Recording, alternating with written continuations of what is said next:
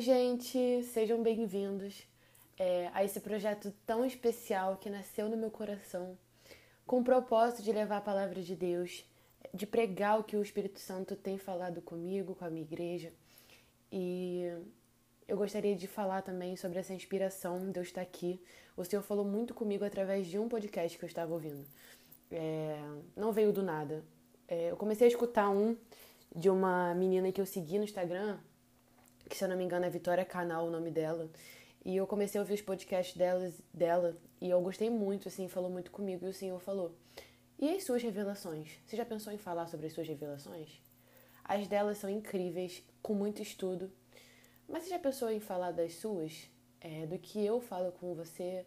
Do que eu quero que você fale para os seus seguidores, para as pessoas que te acompanham? Até que não acompanha mesmo, eu vou fazer chegar até você. E isso foi muito forte no meu coração. E sempre enquanto eu escutava, o Senhor ia falando alguma coisa comigo, ia ministrando algo no meu coração. E, enfim, aqui estou eu. Espero que vocês gostem. É, a cada episódio a gente vai papear assuntos é, rotineiros, como é que o Senhor vê isso.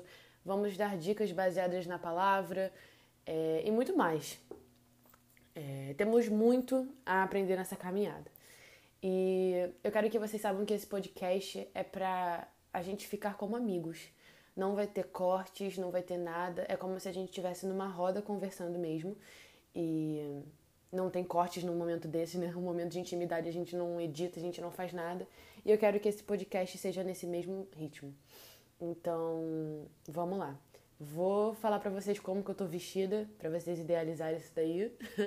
eu tô com um macaquinho bege Tô sentada no escritório, é, olhando a paisagem do meu condomínio que tem muitas plantas. Aqui é lindo. Tô concentrada aqui. E como eu não posso. Já pulando, né, de assunto, porque eu sou dessas. e como eu não posso botar uma música para reproduzir no fundo, eu queria indicar um louvor para vocês. Que eu fiz um retiro essa semana, no final de semana passado. E essa música foi a que tocou todos os dias. E me impactou muito é, vou indicar para vocês, porque toda vez que vocês forem ver o podcast, eu gostaria que antes vocês louvassem, adorassem ao Senhor Jesus. E essa música é perfeita para isso. É, Rasgarei meu coração. É, essa já é mais antiga, o nome da música. E ela fala muito comigo. Espero que o Espírito Santo, através dela, possa falar com vocês. Momento de adoração. Depois que você adorar ao Senhor, volta aqui que a gente vai começar o assunto de hoje, que é muito legal é, quem me inspirou a ficar doida dessas coisas foi a minha pastora. Ela sempre estuda muito, ela sempre estuda todos os assuntos possíveis, traz pra gente, traz pras mulheres, pros homens de Deus e faz muita diferença. É, a gente vai falar hoje, como vocês já leram aí no título, As Cinco Linguagens do Amor, baseado no, no livro do Gary Chapman. Vamos lá! Você já ouviu falar nas cinco linguagens do amor?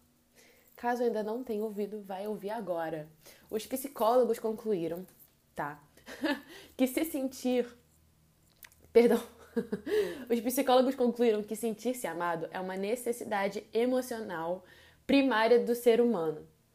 Por amor, subimos montanhas, cruzamos mares, atravessamos desertos, a gente suporta todas as dificuldades.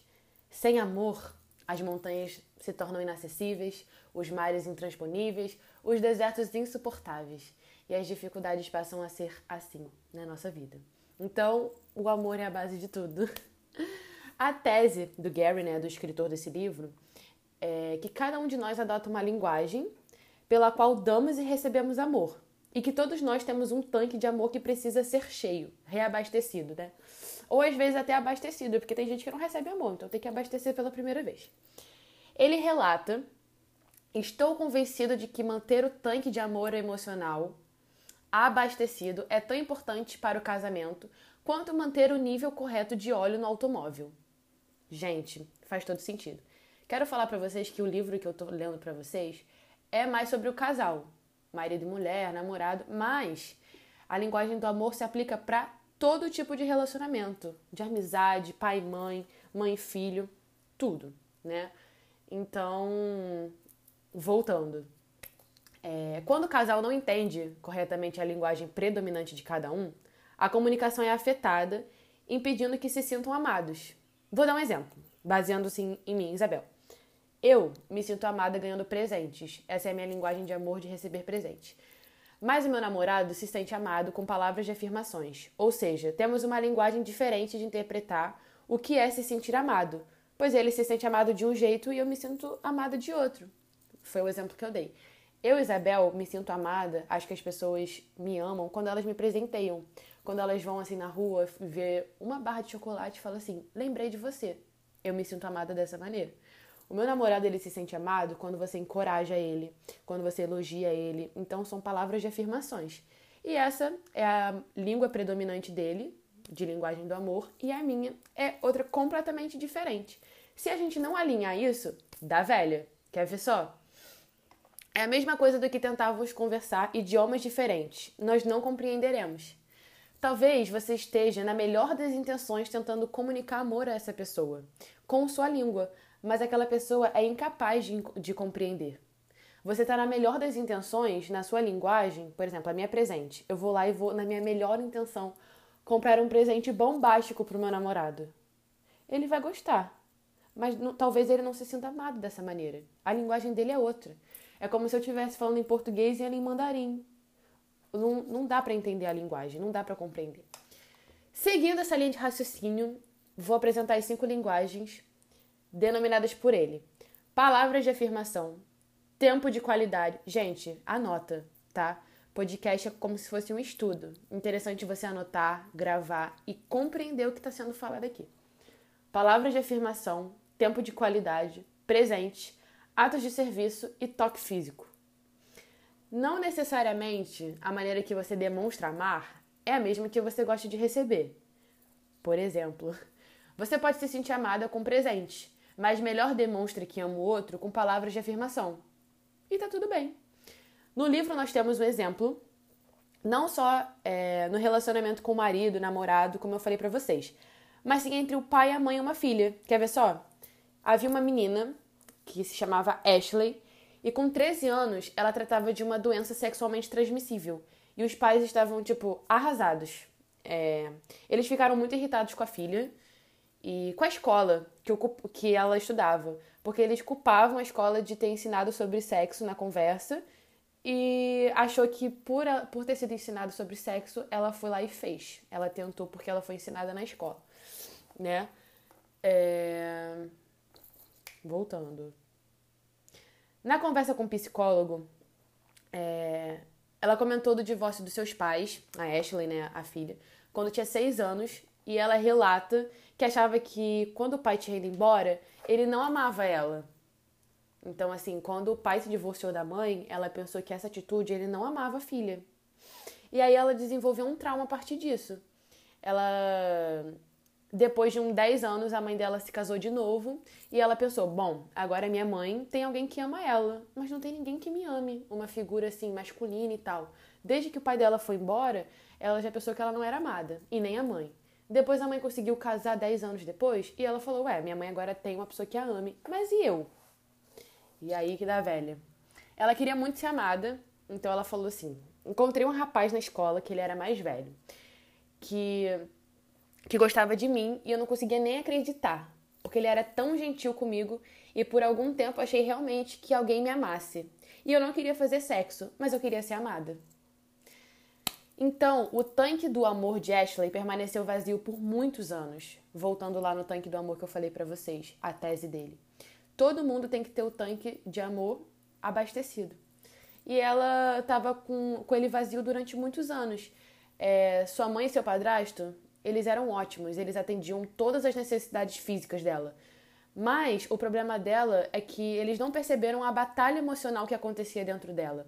Os dois certamente amavam ela, acreditavam que ela sentia o amor deles e eles só descobriam que não estavam falando a linguagem do amor primária dela quando já tinha dado velha, quando já era tarde demais. É... Eu gostei de pontuar esse exemplo porque às vezes muitos, muitos pais né, dão tudo de melhor para os seus filhos. Dão as melhores escolas, é, as melhores peças de roupa, tudo. Mas esquecem de depositar o emocional, né? Por exemplo, às vezes para uma criança que tem uma linguagem de amor de tempo de qualidade, o pai vai e fala assim: aqui, filho, esse brinquedo aqui que é o sonho da garotada toda. Toma pra você. Ele vai achar super legal. Mas sabe o que, que pra ele às vezes poderia ser muito melhor? Sei lá, o pai chama ele para jogar futebol. O pai chama ele para almoçar junto. O pai tem um tempo de qualidade com ele. Entendeu? E às vezes os pais não interpretam e na melhor das intenções, eles fazem as coisas para os filhos, mas os filhos não compreendem, é como se a linguagem fosse diferente. É, enfim, eu gostei de pontuar esse exemplo por causa dos pais, né, que às vezes tem isso. É, o emocional é esquecido por não ser a linguagem deles e não compreendem quando acontecem esses tipos de situações com as crianças. Igual a menina que teve sexo com um cara mais velho, pegou uma doença transmissível, tudo por mais ou menos uma carência, né? Queria que o tanque dela fosse abastecido por amor. E acaba que eles fazem isso porque eles não recebem em casa, buscam em outros lugares e assim acontecem essas coisas tremendamente ruins.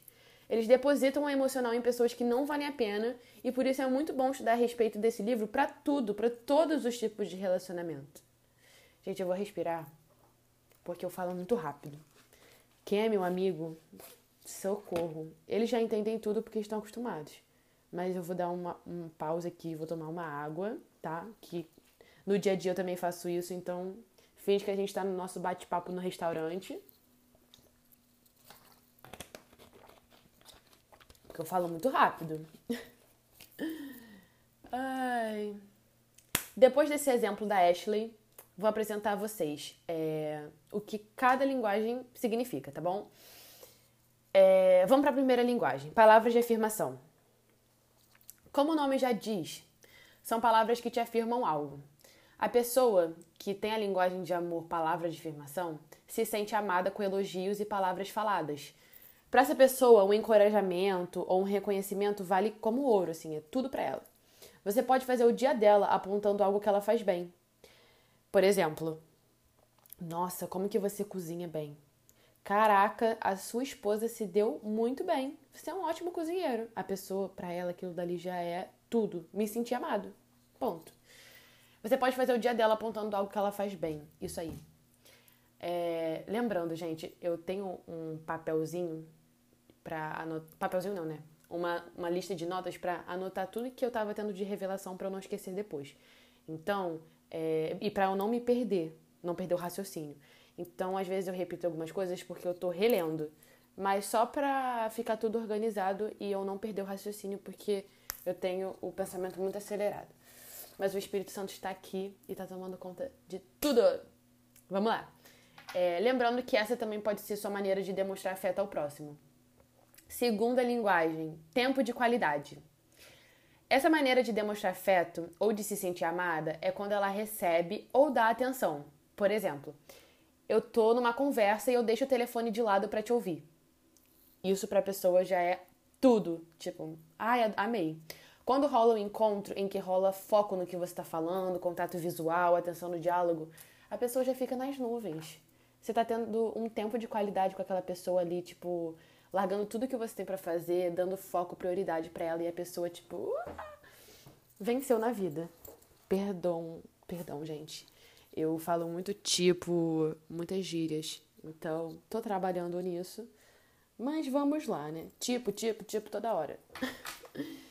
Ai, Senhor Jesus, te amo. Vamos lá. É, terceira linguagem, presente. Bom, essa eu, Isabel, posso falar com propriedade, porque é a maneira que eu me sinto amada. Quando alguém passa por um lugar e compra uma lembrancinha porque pensou em mim, tudo pra minha vida. Interessa é, o tempo e o esforço que o doador investiu nele. Por exemplo, às vezes a pessoa me dá uma bala. Gente, para mim aquilo dali vale como se fosse uma bolsa da Chanel. Juro. Porque o tempo que a pessoa largou, desceu do carro, pensou em mim, comprou, é muito mais valioso do que a peça, entende? Linguagem de presente é por esse raciocínio.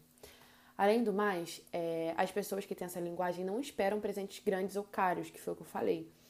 É, quando você escolhe um presente especificamente para eles, isso comunica que você realmente os conhece. E isso é maravilhoso pra gente, que tem essa linguagem. Quarta linguagem é o toque físico. Uma pessoa com essa linguagem do amor se sente amada por meio de afeto físico. Além do sexo, é, enfim, aqueles que têm o toque, toque físico como principal linguagem do amor se sentem amados quando o parceiro demonstra afeição física de alguma forma. Às vezes você está no cinema, você saiu da, da sessão, a pessoa segurou a tua mão, toca no teu braço, você fica tipo assim, ah, eu sou muito amada. Chega no final do dia, você cansadona do trabalho, teu marido vem e faz uma massagem, você fica tipo, ai, eu estou nas nuvens, eu sou muito amada. Toque físico, tá? É... Quinta linguagem e última, atos de serviço. Gente, na minha igreja as pessoas são muito serviço. Muito, muito, muito, muito. É... Vou explicar para vocês o que é. Quando a principal linguagem do amor de alguém é atos de serviço, eles se sentem amados e apreciados quando as pessoas fazem coisas boas para eles. Como assim? Por exemplo, seja ajudando com a louça, abastecendo o carro, pequenos atos de serviço vão direto para o coração da pessoa. Eles adoram quando as pessoas fazem pequenas coisas por eles e muitas vezes podem ser encontrados fazendo, fazendo pequenas coisas pelos outros. Como eu falei da minha igreja, um exemplo, a gente tem a célula toda quinta-feira. Existem muitas pessoas lá com linguagem de serviço. Vou explicar para vocês. A gente tem que fazer a nossa própria comida lá, né? Esquentar no forno, fazer cachorro quente, tudo depende da, do dia, né? Do cardápio do dia. Sempre as pessoas que largam a célula para lavar a louça, para cozinhar, todas são atos de serviço. Porque elas demonstram que elas demonstram, né? Que amam as pessoas que estão ali, que têm carinho por elas, fazendo algum serviço para eles. Não, sai daqui que eu vou lavar louça. Não, deixa que eu varro aqui. Isso é um, é um, é um ato de serviço. E que demonstra que a pessoa ama o outro. Às vezes a gente vê e pensa assim, ah, besteira, a pessoa só é hiperativa, a pessoa só quer varrer, só quer estar tá fazendo alguma coisa. Não! Maioria das vezes a pessoa faz aquilo dali para demonstrar que cuida, que ama, e isso é uma linguagem de amor que tem muito. Depois de dar esse exemplo da última linguagem, é... você já sabe qual é a sua? Existem testes, né? na internet que te fazem descobrir. Porém, o meu, né, no dia a dia eu já tinha me ligado e quando eu fiz no próprio livro, porque no livro tem essa partezinha para você fazer o teste, eu confirmei que eu sou presente mesmo. É, só não sei ainda qual que é a minha de dar, porque eu acredito que seja tempo de qualidade, mas ainda não confirmei. Perdão. É, é, muito importante, gente, você recomendar esse estudo para a pessoa que você se relaciona também, para ela te compreender, porque não adianta você compreender ela e ela não te compreender, uma via de mão dupla. Então, sempre indique esse livro para pessoas que você se relaciona, para elas compreenderem sua linguagem. É... Eu sei que nesse tema a gente não fala muito sobre o nosso Senhor Jesus, porém foi o Senhor Jesus que nos deu especificamente cada linguagem de amor, né? Ele que estabeleceu qual que era. Então a gente estuda a partir disso, né? A gente aperfeiçoa aquilo que o Senhor nos deu. É, eu espero que você tenha curtido o assunto de hoje. É algo que eu adoro conversar, graças à minha pastora, que tem muitos vídeos, muitos cultos falando sobre isso. É...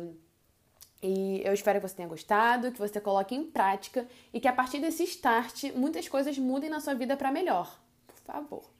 Eu queria agradecer a pastora Aline, já falei dela 50 vezes, mas quero agradecer a ela por ensinar essas metodologias, por ser referência para as nossas vidas em todas as áreas. E aqui finalizamos o nosso primeiro episódio. E... Espero que vocês tenham gostado. Vão ter muitas coisas ainda, muitas palavras, muitas ministrações que eu tenho certeza que o Espírito Santo vai falar com vocês.